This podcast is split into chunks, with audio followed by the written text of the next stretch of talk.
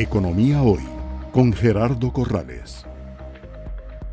El tema es que si te interpreto y sacan las fintech del SIMPE, que es el Sistema Nacional de Pagos Electrónicos, ahí sí que prácticamente es un golpe letal, porque el Banco Central, específicamente, que yo recuerde, mi amigo Carlos Melegatti, más bien había tenido la visión de incorporar las fintech eh, dentro del sistema de pagos eh, para facilitar, por decirlo así, eh, que haya más opciones hacia los clientes de transferencias interbancarias, de débitos automáticos, créditos, etcétera.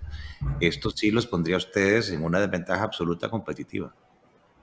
Total y completamente. Y de hecho iría en contra de una de las recomendaciones de la OCDE, que en el 2020 hizo en su informe sobre Costa Rica, tocó el tema y reconoce que el SIMPE es una, eh, una invención incluso envidiable para el resto del mundo porque nosotros tenemos un sistema nacional de pagos electrónicos eh, ágil, integradísimo, o sea, es, es parte de nuestra vida. Nosotros no sabemos lo que es no hacer una transferencia en tiempo real en Costa Rica, a diferencia de otros países donde eso no sucede, ¿verdad?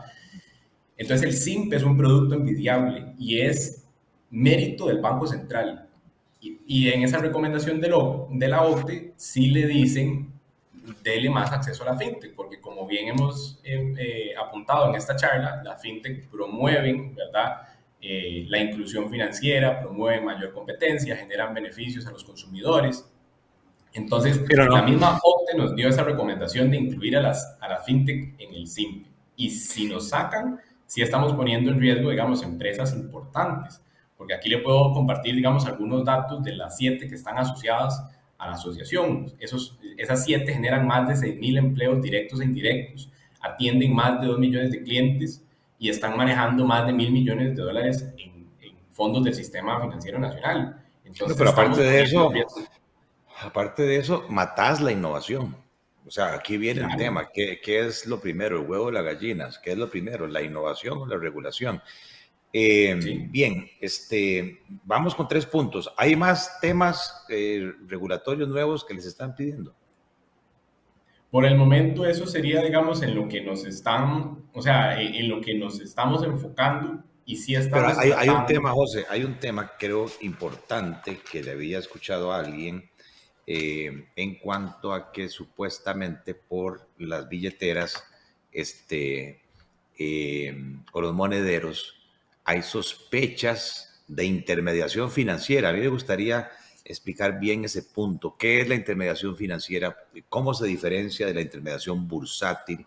Una es por cuenta del riesgo del intermediario, otra es por cuenta del riesgo de terceros, pero tienen que ir las dos partes juntas, captar para prestar. O sea, ampliarnos un poco eh, qué es lo que está sucediendo en ese punto.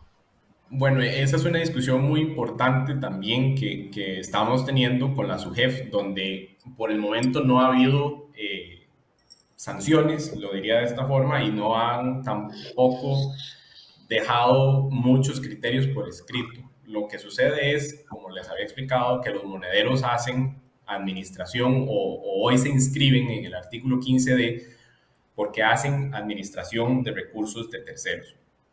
Eso está definido en el mismo acuerdo 1118 y la administración de recursos de terceros es la recepción de fondos de un tercero, valga la redundancia, con el fin de que esos recursos se administren, se custodien, giren o traspasen según instrucciones de ese tercero.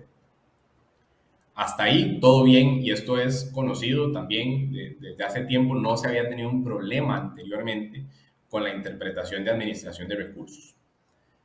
Este año eh, también empezó la SUGEF primero mandando una advertencia general diciendo que no se puede hacer captación de recursos en Costa Rica y lo fundamentan en que ellos, eh, el artículo 156 les da a ellos la potestad de fiscalizar eso, que en Costa Rica ninguna persona esté realizando intermediación financiera no autorizada o intermediación cambiaria no autorizada o captación de recursos de terceros de forma no autorizada.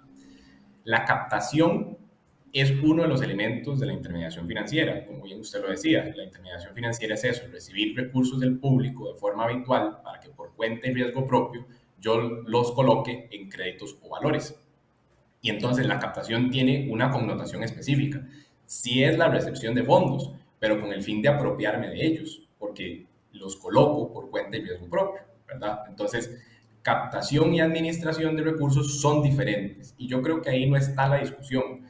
La discusión ha estado siempre en la recepción de fondos del público, porque la administración de recursos se pensó tradicionalmente para un fiduciario, para la gente de escrow, pero no se previó, evidentemente, en la ley que un monedero estuviera recibiendo fondos masivos, digamos, o fondos del, del público en general. Pero lo puede hacer porque nada, digamos, en la ley ni en la normativa emitida por el CONACYT les impide estar custodiando esos fondos, les impide estar administrando esos fondos. Economía hoy, democratizando la educación financiera.